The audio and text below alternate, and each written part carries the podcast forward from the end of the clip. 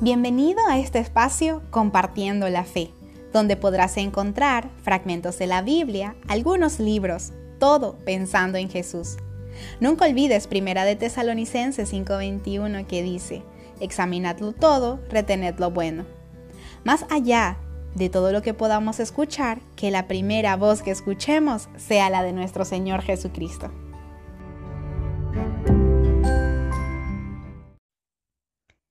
En esta oportunidad, la lectura compartida corresponde al capítulo número 3 de la virtud de la paciencia, escrita por Tertuliano. Este capítulo se titula La paciencia de Cristo, que a continuación dice así. Estas manifestaciones de la sabiduría divina podrían parecer como cosa tal vez demasiado alta y muy de arriba, pero ¿Qué decir de aquella paciencia que tan claramente se manifestó entre los hombres en la tierra como para ser tocada con la mano? Pues siendo Dios, sufrió el encarnarse en el seno de una mujer y allí esperó.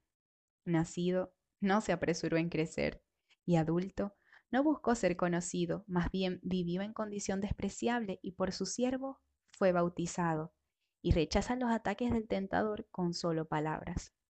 De rey se hace maestro para enseñar a los hombres cómo se alcanza la salvación. Buen conocedor de la paciencia, enseña por ella el perdón de las culpas.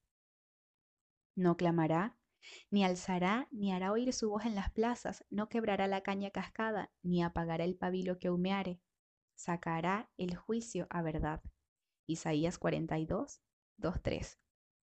No había mentido el profeta, antes bien testimoniaba que Dios coloca su espíritu en el Hijo con la plenitud de la paciencia, porque recibió a todos cuantos lo buscaron. De ninguno rechazó ni la mesa ni la casa.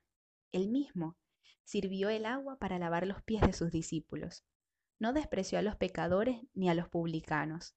Ni siquiera se disgustó contra aquel pueblo que no quiso recibirlo, aún cuando los discípulos quisieron hacer sentir a gente tan incrédula el fuego del cielo. Lucas 9, 52, 56. Sanó a los ingratos y toleró a los insidiosos. Y si todo esto pudiera parecer poco, todavía aguantó consigo el traidor sin jamás delatarlo. Y cuando fue entregado, lo condujeron como oveja al sacrificio sin quejarse, como cordero abandonado a la voluntad del esquilador. Isaías 53, 7. Hechos 8:32.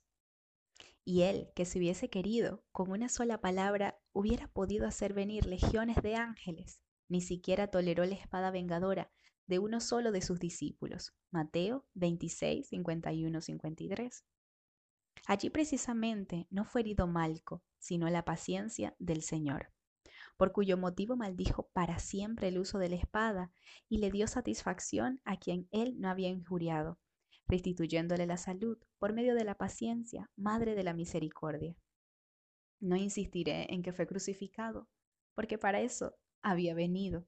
Pero ¿acaso era necesario que su muerte fuese afrentada con tantos ultrajes? No. Pero se le escupió, se le flageló, se le escarneció. Le cubrieron de sucias vestiduras y fue coronado de las más horrorosas espinas. Oh, maravillosa y fiel equidad.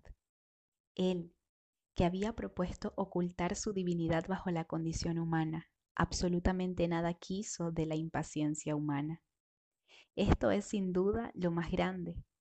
Por esto solo, oh fariseos, deberíais haber reconocido al Señor porque nadie jamás practicó una paciencia semejante.